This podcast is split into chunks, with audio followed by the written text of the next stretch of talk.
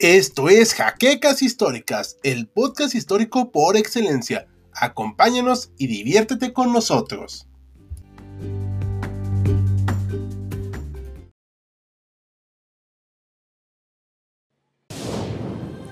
Bienvenidos a HC Historia Contemporánea, la página histórica por excelencia.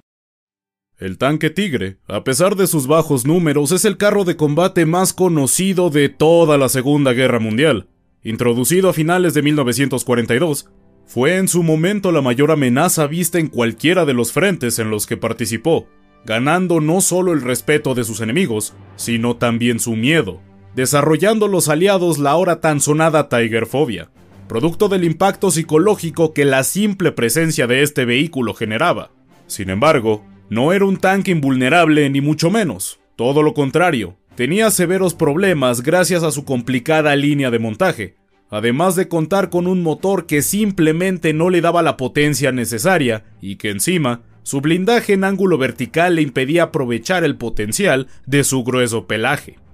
Debido a todo esto, ya desde 1942 se comenzó la búsqueda por un nuevo sustituto al blindado más popular e imponente del que disponían los alemanes, y en enero de 1944 había llegado la hora de coronar a un nuevo rey. Bienvenidos historiadores a una nueva entrega de Actung Panzer, donde les hablaremos sobre la interesante historia del Tigre II, apodado por sus enemigos como el Rey Tigre, y como ya están acostumbrados en esta sección, exploraremos los datos más fundamentales e interesantes de la concepción, producción e historial de combate de este vehículo. Pero antes de entrar en materia, les recordamos que este video es posible gracias a nuestros mecenas de Patreon, y tú como ellos puedes volverte parte del esfuerzo de producción del canal desde la módica cantidad de un solo dólar visitando el enlace que está en la descripción. Así como también puedes apoyarnos dejando tu like, suscribiéndote al canal, dejando un comentario luego de ver este video, pero sobre todo compartiendo este material nos ayudas mucho a seguir creciendo. Y sin mayor dilación, entremos al tanque de hoy. Para mediados de 1942, los alemanes llevaban un año en la ofensiva en el frente oriental, mismo que los había sorprendido con los KV-1, pero sobre todo con los T-34, mismos que habían demostrado que el blindaje inclinado sería una necesidad para el resto de la guerra, por lo que el Tigre 1, que en aquellas fechas se encontraba a punto de entrar en producción, ya contaba con un diseño caduco, pero que afortunadamente sus carencias de diseño las compensaba con una gigantesca cantidad de blindaje que nunca se había visto hasta aquel momento, mismo que le hizo triunfar durante el primer año en el que se encontró en el frente, pero que sí o sí requeriría ser actualizado. El 26 de mayo de 1942, tras haber sostenido varias reuniones con Hitler y otros tantos líderes militares de Alemania, se le encargaron a las empresas Henschel y Porsche la creación de un diseño de blindado que fuera capaz de penetrar 100 milímetros de blindaje a una distancia de 1500 metros, requisito que estaba muy por encima de los resultados que el Kampfwagen Canone 36L56 había logrado, arma con la que se equipaba el Tigre 1 por lo que para poder cumplir con este requisito sería necesario desarrollar aún más tanto el rendimiento del cañón como el de sus municiones, viéndose el proyecto alentado notoriamente gracias a estos factores. Durante los meses siguientes, tanto Henschel como Porsche desarrollaron sus propios modelos, pero como era habitual, Porsche llegó a un diseño tan complejo como difícil de montar, con complicaciones tan severas y notorias que su participación en el proyecto se vio cancelada a inicios de noviembre de 1942, aunque desde luego, Porsche, como también era su mala costumbre, se había confiado en que su diseño sería el elegido otra vez, por lo que había construido 50 torretas que terminaron por ser equipadas en el diseño final, aunque posteriormente serían reemplazadas por un diseño de Henschel que como principal mejora no tendría un diseño curvo, el cual funcionaba como trampa para los tiros, redireccionándolos a la parte superior del chasis, con blindaje notoriamente más blando que el frontal o el de la propia torreta, o como mínimo, provocando que con un solo tiro frontal se pudiera atascar la propia torreta. Finalmente, para octubre de 1943 se pudo iniciar la producción del Tigre 2, el cual contaba con las siguientes características. Su longitud era de 6.4 metros, su anchura era de 3.75 metros, teniendo a su vez una altura de 3.09 metros, siendo tan visible como pesado, alcanzando las 69.8 toneladas de peso. Como arma principal, contaba con un Kampfwagen Canone 33L71 de 88 mm, cuya diferencia principal con el del Tigre 1 era el del largo del cañón, que le daba un mayor alcance, pero que también tenía mucha menos precisión, lo que llevaba al artillero a tener que ajustar el arma cada pocos disparos. En total, el Tigre 2 era capaz de llevar 86 proyectiles, 5 más que su antecesor, así como contaba con 3 ametralladoras MG-34 de 7.92 milímetros para la defensa cercana. El punto por el que más se destacó el Tigre 2 fue sin duda su blindaje, 185 milímetros en el frontal de la torreta y 150 milímetros en el frontal del chasis, inclinado a 40 grados. En los laterales tenían 80 milímetros de grosor de blindaje, también inclinado, y finalmente 45 milímetros en la parte superior del carro. Si bien se había hecho un buen trabajo con el diseño del blindado en sí, que era virtualmente invulnerable al grueso de armas antitanques disponibles para todos los ejércitos enemigos de Alemania, la principal amenaza del Rey Tigre se encontraba dentro de su motor, el cual era el mismo que impulsaba el Tigre 1 un Maybach HL 230 P3V12 capaz de generar 700 caballos de vapor, que ya eran de por sí insuficientes para impulsar como era debido al predecesor del Tigre 2, teniendo peores complicaciones por las más de 11 toneladas extras del nuevo tanque, y gracias a esto, terminó por limitar su velocidad máxima a 38 km por hora, reduciéndose a los 15 km por hora en campo a través. Su capacidad de combustible era de 860 litros, una cantidad monstruosa, especialmente para un momento en el que las líneas de suministro alemanas empezaban a entrar en decadencia, y sobre todo, a pesar de haberse pensado para combatir contra los mejores tanques que tenían a su disposición los soviéticos. Su autonomía era simplemente deficiente, alcanzando apenas los 150 kilómetros en el mejor de los casos, Además de los problemas de su motor, también cabe destacarse que una buena parte de su suspensión y sistema de rodaje eran esencialmente los mismos componentes que los utilizados en el Panther, que si bien era deficiente, debido a la notoria diferencia de peso entre los Panteras y los Reyes Tigres, ayudó a la estandarización para las partes de reemplazo, algo que pocas veces hizo el ejército alemán, y que sin duda fue una buena ayuda para el esfuerzo de guerra.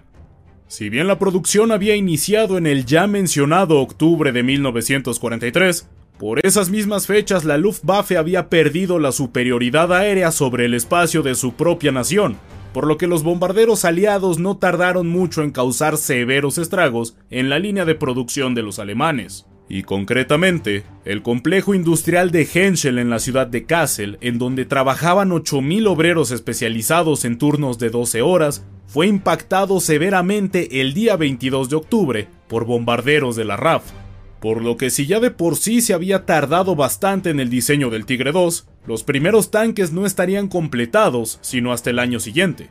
Para lograrlo, se utilizaron las plantas de otras fábricas alemanas de importancia, como la de la propia Porsche y posteriormente Skoda. Los primeros 45 Tigres 2 en estar listos con torretas Porsche fueron enviados a Francia en junio de 1944 para reforzar al batallón de tanques pesados 503, mismo batallón al que pertenecía el legendario Tigre 231, que sobrevivió a más de 200 disparos durante la batalla de Kursk. Pero que a diferencia de esta leyenda del batallón, los mismos fueron puestos fuera de combate a lo largo de la batalla de Caen, destacándose como armas defensivas gracias a su espeso blindaje y fabulosa arma pero dejando mucho que desear en las ofensivas. La mayor parte de los tigres perdidos durante su bautismo de fuego fueron abandonados y o destruidos por su tripulación gracias a las constantes fallas mecánicas que presentaban, y que gracias a su complejidad eran imposibles de reparar en el campo de batalla, o directamente no se contaba con piezas para su sustitución. Luego del fiasco vivido en Caen, el 503 volvió a ser armado con nuevos Tigres 2, esta vez equipados con las torretas Henschel, pero enviados a combatir a Hungría, y junto con ellos, la mayoría de Tigres 2 producidos fueron enviados a resistir en el frente oriental, que después de todo, era el destino pensado desde el primer momento para utilizar al rey de los Tigres. En total, fueron nueve los batallones que se equiparon con Tigres 2 y se produjeron desde enero de 1944 hasta marzo de 1945, un total de 477 blindados, los cuales debían hacerle frente a 40.000 T-34-85 y otros 40.000 Shermans en dos frentes que abarcaban miles de kilómetros de longitud, por lo que sobra decir que eran insuficientes aun si no se presentaban sus constantes y notorios problemas técnicos, pero que había que encontrar la manera de utilizar de la mejor forma a los bajos números disponibles de tanques pesados, por lo que en la mayoría de escenarios solían desplegarse en pelotones, es decir, cuatro vehículos a la vez, teniendo otros tantos en las proximidades para servir como refuerzo en caso de ser necesario.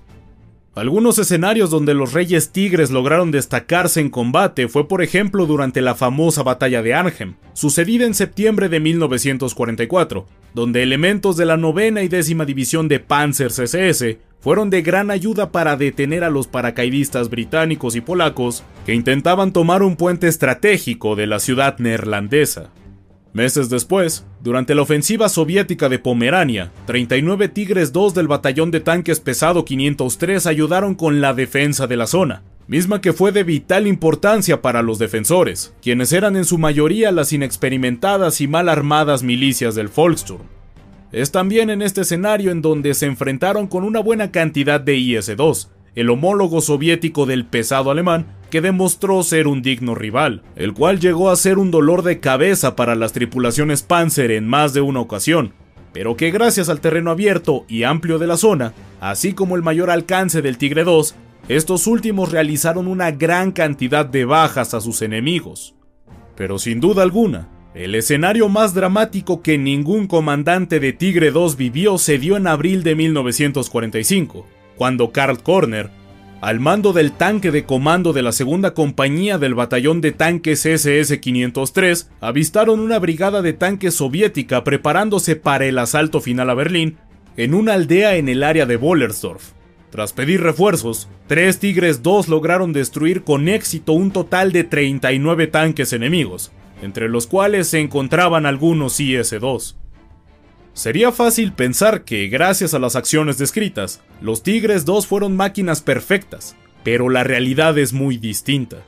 Si alcanzaron los resultados que alcanzaron, se debió a la preparación de sus tripulaciones, las cuales contaban con una precisión del 100% durante su entrenamiento. Todo gracias a que la mayoría de hombres dentro de las entrañas de los Tigres eran veteranos de otros blindados alemanes, y al contar con números tan bajos, era evidente que el ejército alemán tendría la crema innata de sus hombres conduciendo las máquinas que más tiempo, dinero y materiales les costaba realizar.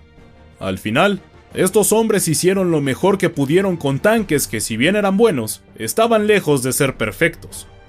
Los escenarios en donde los Tigres 2 dejaron ver su vulnerabilidad se vieron en las batallas más urbanas, como el escenario vivido en el sitio de Budapest, donde gracias a la cercanía en la que luchaban los tanques unos de otros, una buena cantidad de Tigres 2 fueron perforados incluso desde el frente, aunque la mayoría fueron puestos fuera de acción tras recibir impactos en los laterales. Al finalizar la guerra, apenas un puñado de Tigres 2 sobrevivieron al conflicto, y de los que lo hicieron, la mayoría fueron desmantelados o vendidos, para posteriormente también ser desmantelados. Pero de los 477 reyes tigre construidos, la mayoría quedó fuera de servicio gracias a lo deficiente que mostraron ser sus componentes como el motor y suspensión.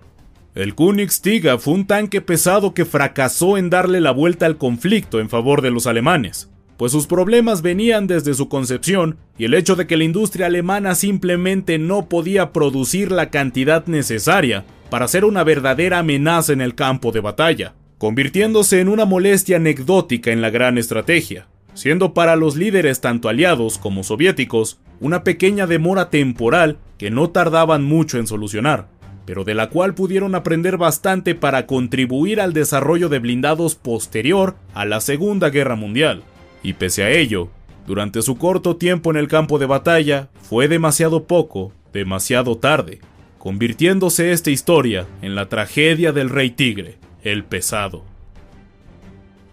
Y eso es todo por esta nueva entrega de Achtung Panzer. Esperamos la hayan disfrutado y si fue así, ya saben qué hacer para apoyarnos. Aprovechamos también para agradecer a nuestros amables mecenas de Patreon como José Andrés Sánchez Mendoza y José Antonio Martínez Chaparro, así como nuestros otros aportadores cuyos nombres siempre aparecen en los créditos. Y sin nada más que añadir, les agradecemos su preferencia y los invitamos a seguir viendo más contenido de HC Historia Contemporánea. Yo soy De Auslanda despidiéndome. Ya nos veremos a bordo del próximo vehículo.